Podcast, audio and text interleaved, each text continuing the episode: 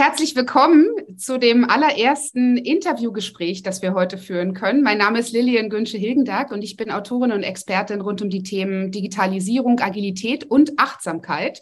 Und äh, heute haben wir einen ganz tollen Gast rund um das Thema Achtsamkeit für Eltern hier dabei, wo es auch in, in meinem zweiten Buch drum geht.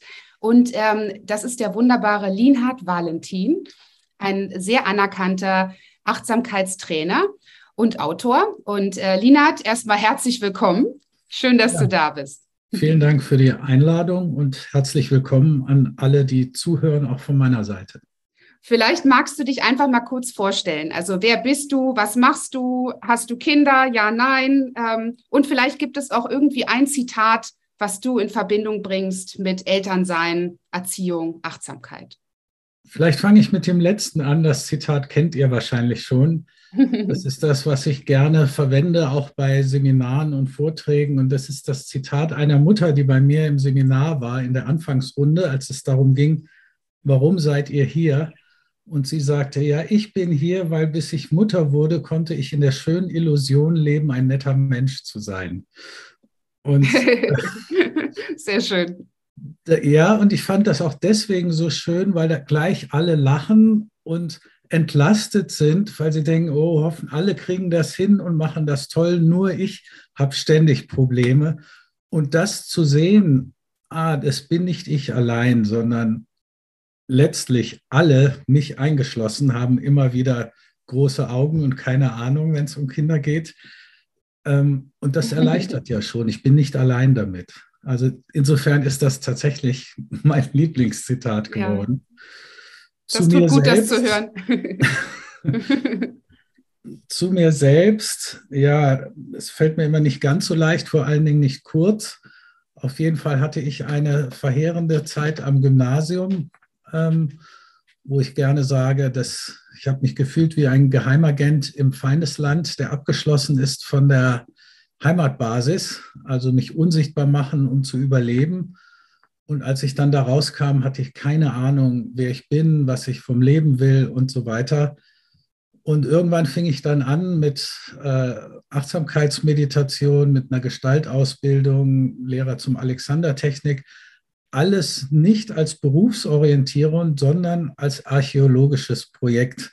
Also wer mhm. bin ich eigentlich? Was will ich denn mit meinem Leben machen? Äh, weil so wie meine Eltern wollte ich jedenfalls nicht leben. Mhm. Und ähm, obwohl die jetzt finanziell es nicht schlecht hatten, aber das war für mich keine Option. Und ähm, von daher gründete ich dann acht Jahre, bevor ich selbst Vater wurde, ähm, den Verein mit Kindern wachsen. Mhm. Vor allen Dingen mit der Frage, wie könnte man denn Kinder anders ins Leben begleiten, dass sie nicht mit 20 plus minus äh, zum Archäologen werden müssen, um herauszufinden, was hier eigentlich für sie Sinn machen würde im Leben. Äh, und ähm, ja, wie gesagt, acht Jahre bevor ich selbst Vater wurde und ich habe dann alle eingeladen, mit, mit, mit, auf den Seminaren gewesen. Ähm, wir haben hab Achtsamkeitsausbildungen diverse gemacht, auch angefangen schon zu arbeiten, sodass ich guten Gewissens sagen kann, besser vorbereitet in den Vaterjob, als ich es war, kann man nicht gehen. Und es geschah genau das, was ich befürchtet hatte, äh, nämlich mein Sohn hat die Bücher nicht gelesen oder falsch verstanden. Und ich hatte widerständig keine Ahnung. Und äh, da hat mir eigentlich eben die Achtsamkeitspraxis und die Begleitung durch meine Gestaltlehrerin, die Katharina Martin, am meisten geholfen, alle Ideen immer wieder loszulassen und im Hier und Jetzt hinzuschauen. So, ich sage dann manchmal, ich lade den Zen-Meister Wat Nu ein. Also, so, Wat Nu. ähm, du hast dann auch den Verein mit Kindern wachsen gegründet. Ähm, was war denn da so ein bisschen der Impuls dahinter? Eben aus dem Hintergrund, dass ich gesehen habe, wie viele Kinder spätestens nach dem Kindergarten bei Anfang Schule zu Null-Bock-Kindern wurden die am Anfang mit zwei, drei noch so solche Forscher waren, dass sie die Eltern an den Rand des Wahnsinns und darüber hinaus gebracht haben. Äh, oft auch schon im Kindergarten, je nachdem, wie das war. Und das war eigentlich die Frage, die mich dann auch auf Ecuador gebracht hat und auf Ungarn, also auf dieses Kindergarten- und Schulprojekt äh, an Montessori angelehnt in Ecuador und dieses Säuglingsheim in Budapest, was die äh, Emmy Pickler gegründet hatte und in Kontakt mit der Anna Tados. Mhm. Dieses Buch Miteinander vertraut werden, ähm, das haben wir vier Jahre dran gearbeitet und als das dann reif für den Druck war, äh, da wurde ich dann Vater. Äh, glaubst du denn noch an die äh, üblichen Erziehungstipps oder sind die aus deiner Sicht überholt? Ja, also was mich schon mal freut, was sich in den letzten Jahren geändert hat, dass die sogenannten Bestseller in dem Bereich doch eine andere Sicht schon mal aufs Kind haben als, mhm. als früher, wo es dann um Disziplin, um den kleinen Tyrannen, also dieser Blick aufs Kind, den fand ich ganz furchtbar und das waren, waren die Bestseller. Mhm. Und jetzt sind das doch ganz andere Bücher.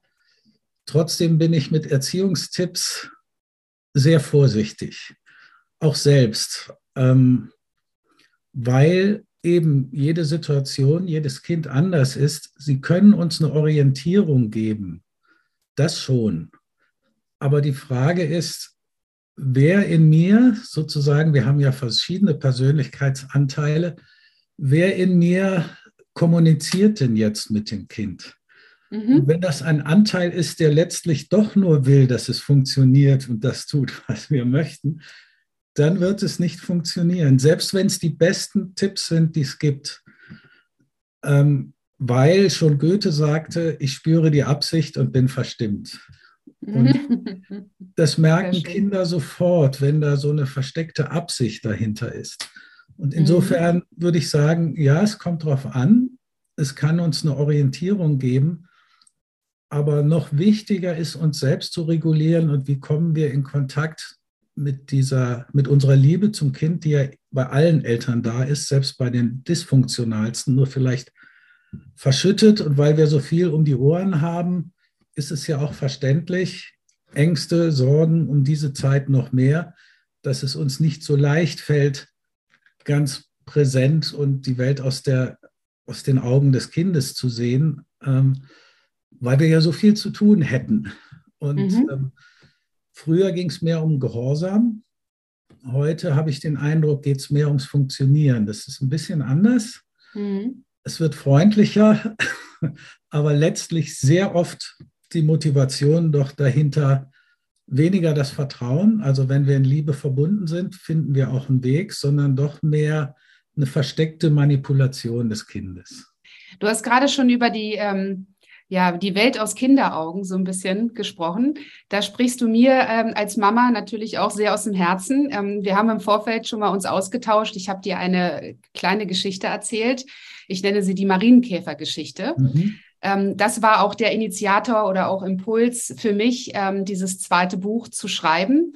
Ähm, vielleicht kurz, es geht darum, manchmal stellt man sich vielleicht die Frage, warum mache ich das eigentlich alles? Ne? Weil es ist ja nicht immer nur einfach. Und ähm, da hat mir meine Mutter mal sehr schön gesagt, es ist auf einmal wieder wichtig, wie viele Punkte ein Marienkäfer hat oder wie viele Farben ein Schmetterling. Und du siehst die Welt aus Kinderaugen, erlebst dein Leben ein zweites Mal und das ist ein großes Geschenk. Mhm. Und diese Zeilen habe ich nie vergessen und bis heute denke ich fast täglich darüber nach, jedes Mal, wenn ich mit meinem Kind unterwegs bin. Und jetzt würde es mich natürlich sehr interessieren, wie du das als Experte wahrnimmst oder ganz persönlich oder auch professionell, was diese Geschichte mit dir macht. Welche Gedanken, Assoziationen oder Impulse kommen da hoch? Also natürlich ist das eine wunderschöne Geschichte und tatsächlich eine wunderschöne Einladung, die Kinder ständig haben an uns als Eltern.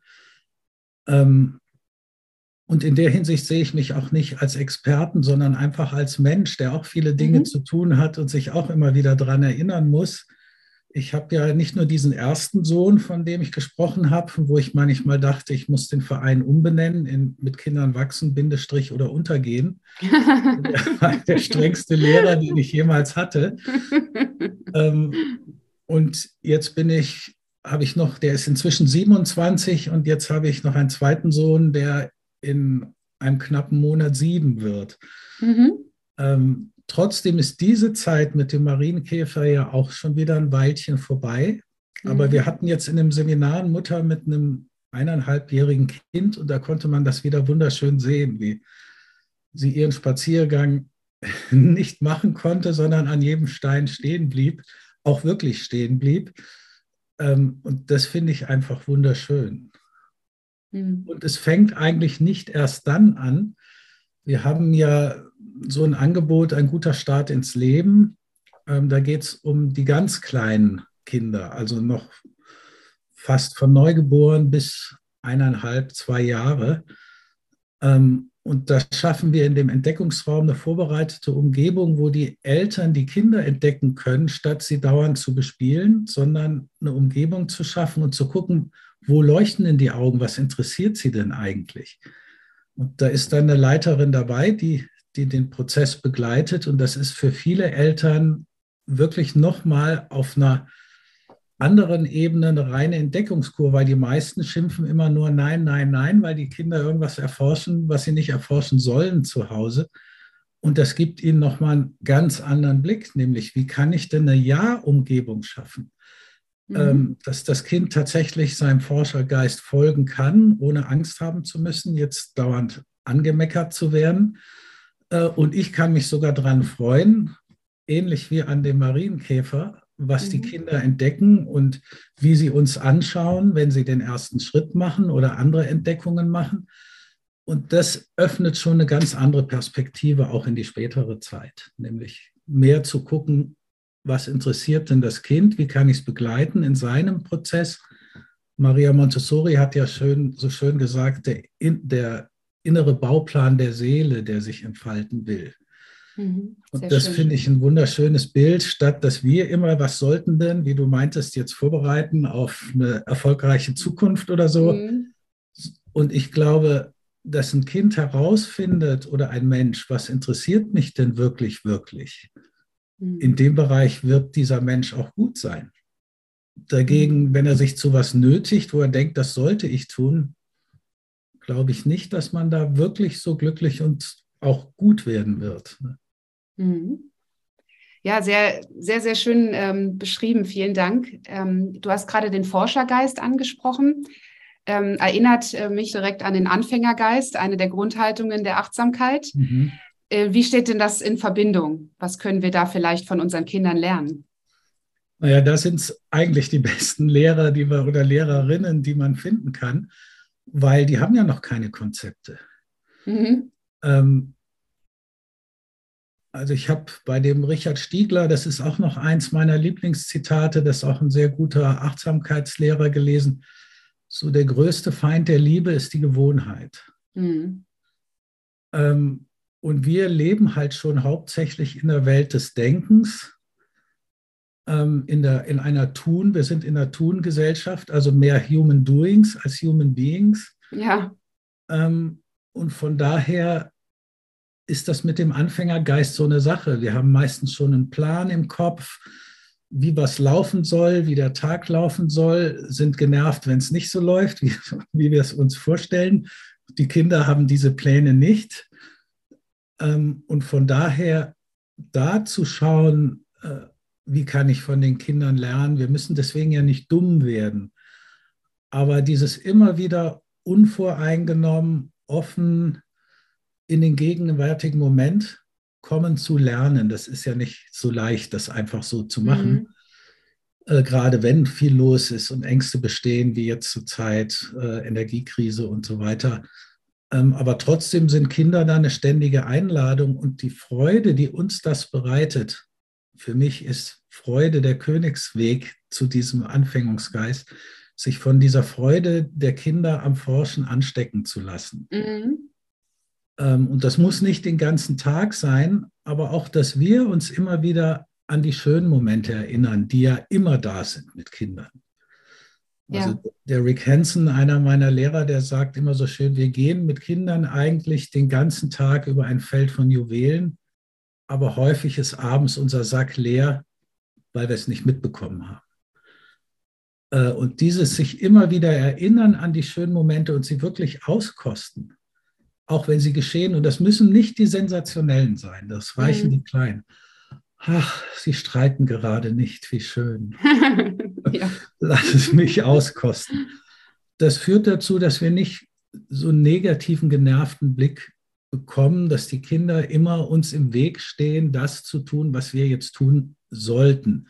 Und dann verpassen wir unser Leben. Und die Kinder können, haben nicht die Begleitung, die sie haben könnten, wenn sie oft die Mitfreude der Eltern erleben könnten. Ja, ich habe ähm, ja die, das Mindful Parenting Teacher Training bei der Susan Bögels gemacht. Du kennst sie. Mhm. Und äh, ich muss gerade an eine Geschichte denken. Ähm, sie hat erzählt, dass es oft, ähm, dass man sagt, wenn eine Frau gebärt, also ein Kind zur, zur Welt bringt, wird man auch selbst wieder ein bisschen neu geboren. Mhm. Und deswegen ähm, darf man sich ein Stück weit auch neu erfinden.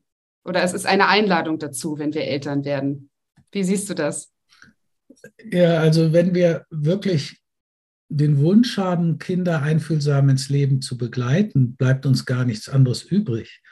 Weil das werdet ihr ähnlich kennen wie ich. Man kann Seminare vorher gemacht haben, so viel man will. Es ist doch immer wieder anders. Ja. Und das haben allen wahrscheinlich schon tausend Leute vorher gesagt. Man hat gesagt, ja, ja, mal gucken, das kann ja nicht so schwierig sein. Und dann steht man doch vor der Situation. Und selbst wenn man es mit drei oder vier Kindern hinbekommen hat, man bekommt noch, es ist jedes Kind einfach anders. Es ist auch nicht so, jetzt habe ich das zwei, dreimal hinbekommen, jetzt weiß ich, wie es geht. Mhm. Deswegen sage ich auch in dem Sinne Experten, die wissen, wie es geht, das halte ich für eine Falle. Ja. Sondern es geht eher darum zu werden, wie kann ich diese innere Haltung kultivieren von, von Einfühlsamkeit, von Offenheit, von Unvoreingenommenheit. Und dann habe ich ja auch einen Zugang zu meiner Intuition wo mir mhm. im Moment dann auch Ideen kommen, wie kann ich jetzt, was könnte jetzt ein sinnvoller nächster Schritt sein, statt immer schon eine Idee zu haben, wie muss das jetzt laufen und dann so einen Plan abzuarbeiten, weil das kann nicht gehen. Eltern-Kind-Beziehung ist eine Liebesbeziehung. Ja. Und in der Liebesbeziehung kann ich nicht mit To-Do-Listen arbeiten. Das geht einfach nicht. Ja. Also ist halt die Frage, äh, ob das dann so zur Freude führt, ne? wenn man das macht. Ja, ich habe gerne so, so, ein Bild auch für die Achtsamkeit, dass, wenn ihr euch vorstellt, da gibt es jemand, in dem Fall ein Mann, weil auf die Idee, die dann kommt, würde eine Frau wahrscheinlich nicht kommen, der möchte die wahre Liebe leben. Mhm. Und dann beobachtet er Paare, um zu gucken, ich will mal sehen, wo ich jemanden finde, die das machen, dass ich davon lernen kann. Und dann sieht er ein Paar, und schreibt alles auf, was der Mann sagt. Mhm. Und dann trifft er jemanden, wo er denkt, das könnte passen und liest dann die Sätze ab, die er da gelesen hat. Das wird nicht besonders prickeln davon aus.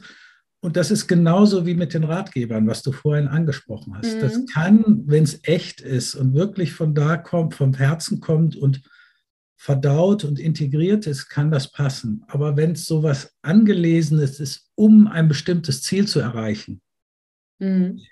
dann ist kein echter Kontakt da, keine echte Verbindung. Ja. Also hat ähm, viel mit dem Thema zu tun, sich auch selber ja, besser kennenzulernen, die eigene, die ins, mehr ins Gefühl zu gehen, die eigene Intuition zu spüren. Ähm, vielleicht mal kurz nochmal auf, auf den Begriff Mindful Parenting zurückzukommen, mhm. also achtsame Elternschaft. Da bist du ja auch Experte. Ähm, vielleicht kannst du kurz erklären, warum das hilfreich sein kann und was das eigentlich bedeutet. Ja, da gibt es natürlich auch je nach Ansatz ein bisschen unterschiedliche Perspektiven. Ähm, das Erste, was ich sagen möchte, ist, dass ich die deutsche Übersetzung von Mindfulness, beziehungsweise der John Kabat-Zinn erweitert das sowieso schon immer auf Mind und Heartfulness. Mhm. Ähm, und das Wort Achtsamkeit suggeriert eigentlich etwas völlig Falsches, nämlich so, wir müssen dauernd aufpassen, auf der Hut sein. Mhm. Und das ist das Gegenteil, wirklich das Gegenteil, weil dann sind wir eigentlich in der Wachsamkeit unseres Bedrohungssystems, was Angst hat, was falsch zu machen. Das ist auch eine Art Wachsamkeit, ist aber das Gegenteil von dem Seinsmodus, der mit dem Wort Achtsamkeit gemeint ist. Und ja. die ursprüngliche, das ursprüngliche Wort, was mit Achtsamkeit übersetzt wurde, ist Sati aus Pali, der Sprache, in der Buddhas Lehrreden aufgeschrieben wurden. Und Sati heißt unter anderem Erinnerung.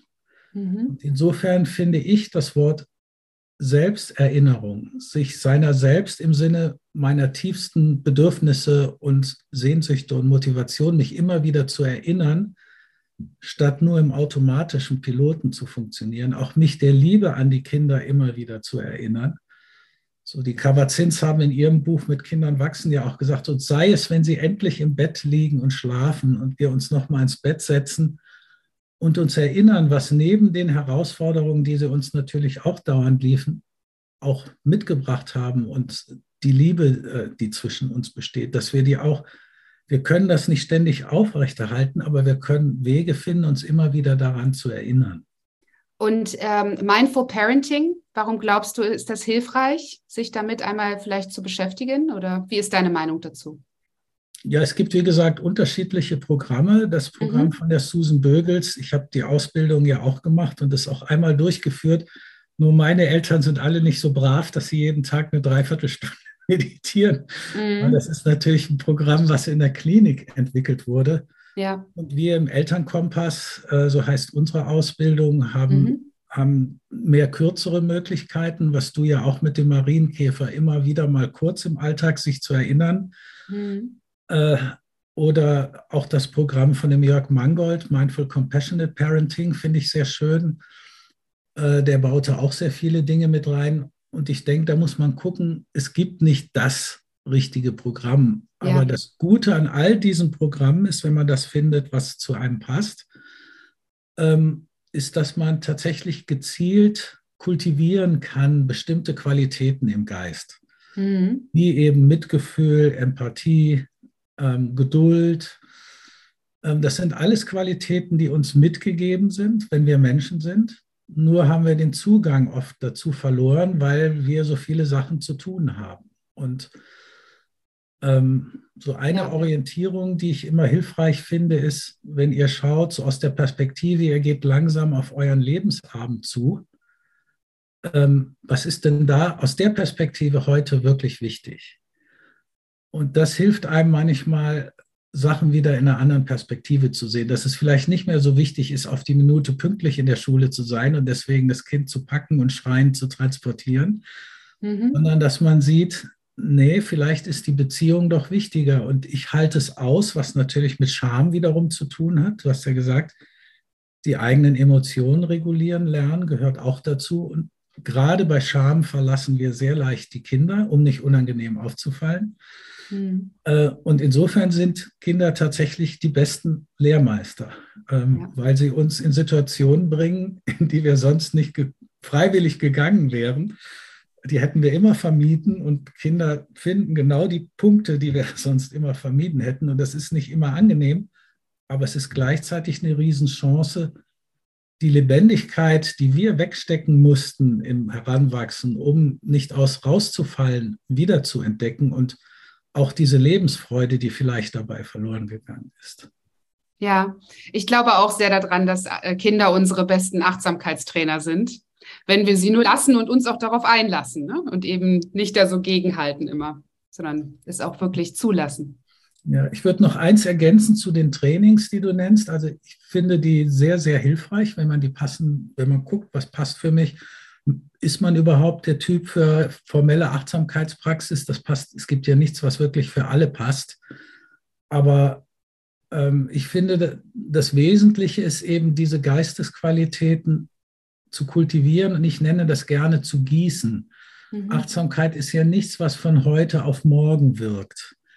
Also jetzt, jetzt nehme ich diesen Smoothie, den Achtsamkeitssmoothie, und dann bin ich präsent, sondern und da kann, das kann ich entweder im Alltag gießen. Mit neugeborenen Kindern ist das ja perfekt, weil das verlangsamt sowieso und dann einfühlsam zu wickeln zum Beispiel, statt schnell, schnell, damit hinterher Zeit zum Spielen ist, ist, ist eine wunderbare Achtsamkeitspraxis. Mhm. Ähm, oder beim Füttern, beim Stillen wirklich präsent zu sein und nicht sich Sorgen zu machen, dass dann dem Oxytocin, was die Verbindung stärkt, noch Angsthormone beigemischt werden und so weiter. Also da gibt es einfach wirklich viele Möglichkeiten für Präsenz. Und Gießen heißt, und das hat ja auch die ganze Forschung gezeigt, dass sich mit der Zeit etwas verändert. Ähm, mhm. und auch sichtbar im Gehirn sogar, dass die Bereiche, die sich bei Kindern natürlicherweise entwickeln, wenn sie eine sichere Bindung haben, bei Erwachsenen auch im Nachhinein noch entwickeln, wenn sie eine einfühlsame, wohlwollende Achtsamkeitspraxis machen. Und das finde ich schon sensationell. Ja. Ein Gehirnforscher hat gesagt, insofern ist es nie zu spät für eine glückliche Kindheit. Das halte ich für etwas gewagt, weil wenn das sehr stark geprägt war von traumatischen Erfahrungen oder anderen, dann wird das nicht so einfach mit ein bisschen Achtsamkeitspraxis gehen. Mhm. aber für so normal NeurotikerInnen wie ihr und ich, sage ich jetzt mal, äh, lässt sich da doch wirklich viel bewirken. Und da finde ich, hat die Forschung viel dazu beigetragen, tatsächlich darauf zu vertrauen. Da passiert tatsächlich was im Gehirn, wenn ich sowas mache und das schon nach ein paar Wochen. Ja, sehr, sehr spannend. Du sagst ja auch so schön, achtsame Eltern, glückliche Kinder. Ähm, was meinst du damit? Und ähm, gibt es da vielleicht auch irgendwelche Studien oder auch Erkenntnisse aus deiner Arbeit, die du teilen kannst? Naja, mit Studien ist das so eine Sache, weil man hat ja nicht das Vergleich, den Vergleich, mhm. den direkten und die Kontrollgruppe und das alles. Da kann man tatsächlich nur auf Erfahrungswerte mhm. zurückgreifen. Mhm. Aber ich glaube, ähm, das ist ganz einfach mit unserem gesunden Menschenverstand, gesunden Menschenverstand nachzuvollziehen. Wenn ihr euch vorstellt, ich werde geboren in einer Umgebung, wo die Erwachsenen nie wirklich da sind, dann muss ich mir ja ständig was einfallen lassen, um zumindest etwas Aufmerksamkeit zu bekommen und sei es durch unangemessenes Verhalten. Wenn, oder mich so anzupassen, ähm, dass ich mich selbst ganz verleugne, damit ich nicht unangenehm auffalle, was beides nicht besonders hilfreich ist. Aber dann stellt euch vor, es ist eine Beziehung, wo ich mich sicher fühle, nicht bedroht, wo ich mich verstanden, gesehen, gefühlt fühle, wie der Daniel Siegel das so schön nennt. Das finde ich noch schöner als in der Bindungsforschung heißt es sich gesehen fühlen. Der Daniel Siegel nennt es sich gefühlt fühlen, was das finde ich noch schöner, weil es noch körperlicher ist. Also es ja. ist nicht nur kognitiv. Und das ist doch klar, dass ich auflebe und ich öffne, mich öffne in einer Beziehung und überhaupt schauen kann, was möchte ich denn wirklich, äh, wo ich mich sicher gefühlt, gesehen, verstanden fühle und auch den Freiraum habe, meinen eigenen Interessen so weit wie möglich zu folgen. Also, dass ich dann aufblühen und mich entfalten kann, glaub, kann, glaube ich, so ziemlich jeder Mensch nachvollziehen. Und dafür brauche ich jetzt zumindest keine wissenschaftlichen Studien. Ja, und diese Freude, die überträgt sich halt auch, ne? Also das steckt dann an. Ja, und es gibt natürlich Studien im Fall von äh, dysfunktionalen Beziehungen. Also einmal die Susan Bögels hat da ja auch Programme für ADHS und ähm, mhm. Autistisches Spektrum entwickelt, dieses My Mind-Programm oder dieser Kreis der Sicherheit, was ich einen wunderschönen Ansatz finde. Die nennen das nicht Achtsamkeit, sondern Mitsein, was ich auch noch schöner finde als das Wort Achtsamkeit. Mhm. Mitsein mit sich selbst auf eine freundliche Art und Weise und Mitsein mit dem Kind, wirklich mit dem Kind sein. Ja. Ähm, und das Mitsein mit sich selbst, das ist so ein bisschen mein Steckenpferd geworden, das, dieses Freundschaftsschließen mit sich selbst, also das, mhm ich nenne das ja auch die inneren Drachen zähmen, also innere Kritiker, Antreiber, Perfektionist und diese Anteile, die ja gerade dazu führen, dass wir nicht so präsent sind. Mhm. Und wenn wir in einer Situation sind, wo wir es ohnehin schon schwer haben, und dann kommt noch so ein Anteil im Hinterkopf, wenn es dann nicht perfekt läuft, der sagt, was bist du denn für eine Pfeife? Alle anderen kriegen das hin. Du bist eine elende Mutter. Du wirst das nie hinschaffen. Du wirst die Kinder verderben. Du, du baust jetzt schon am Mercedes der zukünftigen Psychotherapeuten. was weiß ich, was dieser Anteil dann sagt. Das heißt, er macht es uns noch schwerer, in einer Situation Zugang zu unserem tieferen Wissen zu finden, als wir es sowieso schon haben. Also die Situation ist schon schwierig. Und da bin ich eigentlich auch durch die Elternarbeit drauf gekommen, weil wo sind wir besonders hart mit uns? Natürlich bei den eigenen Kindern. Zumindest wenn sie uns nicht wurscht sind. Und von daher ist es auch besonders wichtig, da freundlicher mit sich selbst zu werden. Und ähm, dass wir dann jemanden in uns an Bord haben, die oder der uns zur Seite steht, wenn wir es schwer haben, statt uns niederzumachen. Mhm. Und das alleine ist schon eine unglaubliche Erleichterung. Ja.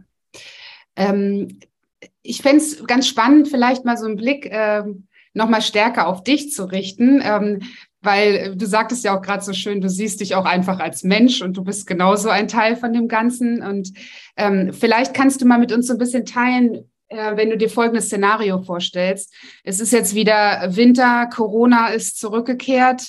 Äh, Schulen schließen, Kita zu, gleichzeitig ruft die Arbeit, äh, die, die Partner, die Kollegen ähm, und alle zerren gleichzeitig an dir. Ähm, wie schaffst du es, das zu meistern und ähm, wie gehst du in diesem Fall mit Stress um? Ähm, also ich praktiziere jetzt seit 40 Jahren Achtsamkeit. Von daher kann man das auch nicht ganz so leicht übertragen. Also mhm. ich kann relativ schnell in diesen inneren Raum mich sinken lassen und von da aus dann schauen, so was, was ist denn jetzt das Bestmögliche? Weil, und das ist auch die Orientierung, die wir immer wieder vermitteln, nicht das Ideal, dem wir hinterher hecheln, sondern was ist denn in der Situation der bestmögliche nächste Schritt? Und je leichter es uns gelingt, und das versuche ich dann, so gut es geht, das gelingt mir natürlich auch nicht immer, in diesen Seinsmodus zu kommen, ähm, den wir Achtsamkeit nennen, dann ist die Chance am größten, dass ich zumindest kleine Möglichkeiten finde, äh, was die Situation etwas erleichtert. Ähm, und zwar immer der nächst kleinstmögliche Schritt, aber der, der möglich ist. Und dann wieder der nächste und dann wieder der nächste.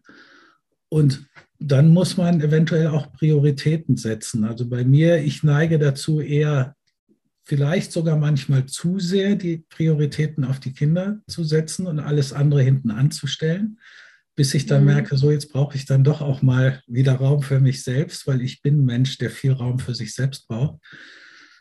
Ähm, und da weiß ich noch bei meinem ersten Sohn, der war so ein Ekstatiker, ähm, der überhaupt schon als Baby keinen Mittagsschlaf gemacht hat und immer seine Projekte verfolgt hat. Und dem habe ich dann irgendwann mal so eine Eieruhr von vier Minuten hingestellt oder fünf, so eine Sanduhr und gesagt, so, wenn die durchgelaufen ist, dann darfst du mich wieder ansprechen. Aber die fünf, und der saß dann fünf Minuten davor, da ist das letzte Korn gefallen, das ist dann wieder auf mich losgestürmt.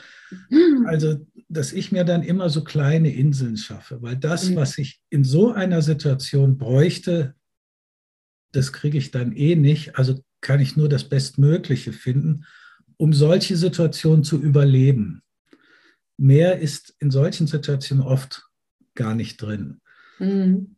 Ähm, und da sind eben die eigenen Prioritäten wichtig und zu gucken, wo kann ich mir das Leben noch etwas leichter machen. Also Vielleicht muss ich nicht mehr alles so tiptop sauber haben auch noch oder was weiß ich, was man sonst so zu tun hat, ähm, dass man schauen kann, wie kann man sich das noch so ein bisschen erleichtern. Und letztlich diese kleinen Momente der Freude sind auch Kraftquellen. Mhm.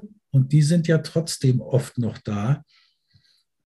Ähm, aber das ist auch oft, also in meinen auch Einzelcoachings, eine individuelle Geschichte zu finden. So was ist in dieser spezifischen Situation jetzt der nächstmögliche Schritt? Also da finde ich es noch schwieriger, was Allgemeines zu sagen. Mm, ja, ähm, aber die, diese kleine Eieruhr-Geschichte, glaube ich, die behalten wir auch in Erinnerung. Die ist sehr niedlich. Vielen Dank. Ähm, was sind denn so deine Top-Tipps oder Impulse für berufstätige Eltern für mehr Resilienz? Was fällt dir da ein? aus deinem Werkzeugkoffer, in Anführungsstrichen. Genau. Achtsamkeit und Selbstmitgefühl. Also Welche Übungen dann, vielleicht oder kleine Impulse? Also für Resilienz, mein, bei vielen dieser Übungen braucht es halt immer schon ein bisschen Erfahrung, bis die dann, bis man die Qualitäten genügend gegossen hat. Ja. Also als Resilienz würde ich jetzt mal übersetzen mit einem meiner Lieblingsthemen, eben die Kunst gelassen zu erziehen, eben mit Gelassenheit. Mhm. Ähm, da kann einfach auch ohne Übung das, was ich eben schon gesagt, helfen, dass man einfach mal anschaut mit ein bisschen Abstand meinen Tagesablauf, von was habe ich zu viel, von was habe ich zu wenig und zu gucken, wo kann ich vielleicht was abbauen von dem, was ich zu viel habe und wo kann ich vielleicht eine Unterstützung finden, wo ich denke, ich müsste alles alleine machen, finde aber vielleicht doch eine Möglichkeit. Also das war bei mir so, als mein erster Sohn neun war, acht oder neun, äh, hat er den Kochwahnsinn entdeckt. Und ich habe dann den Fehler gemacht, ihm noch ein Video von Jamie Oliver zu zeigen, der ja mit völliger Begeisterung kocht. Und das hat ihn dann, und er hat mit völliger Begeisterung die wildesten Sachen gekocht und zwar richtig gut. Also unsere Nachbarin hat ihn eingeladen, für die Gäste zu kochen, als er zehn war. Äh, mhm. ähm, und hat sich dann drüben lassen für ihr für Dinner. Aber unsere Küche sah aus, ihr macht euch keine Vorstellung, wenn er selbstgemachte Ravioli und so gemacht hat. Ich hätte mal, wenn ich schon Handys gehabt hätte, Fotos gemacht. Ähm, dann habe ich gedacht, was soll ich machen? Ich will diese Begeisterung nicht bremsen, aber es ist für mich wie ein Tsunami. Ich bin an die Wand geplättet. Ja. Und dann kam mir eben die Idee, ich kann ja mal gucken, ob ich jemanden finde. Wir waren da am Schwarzwaldrand und habe tatsächlich eine Bäuerin gefunden, die das sogar toll fand und ihn nicht erziehen wollte. Und die kam einmal die Woche für drei Stunden. Und einmal war es tatsächlich nötig, dass sie zweieinhalb Stunden nur in der Küche verbracht hat. Aber ansonsten war allein, dass ich wusste, ah, sie kommt am Freitag. Mhm. Hat mich schon viel entspannter sein lassen, wenn er mit leuchtenden Augen kam. Ich koche euch heute wieder was.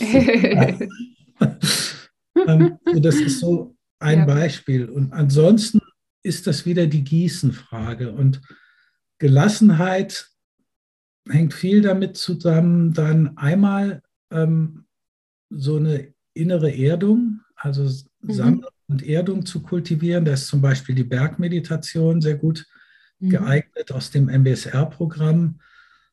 Äh, aber wie gesagt, da muss jeder schauen, was passt für mich. Ja. Und natürlich auch eine Flexibilität.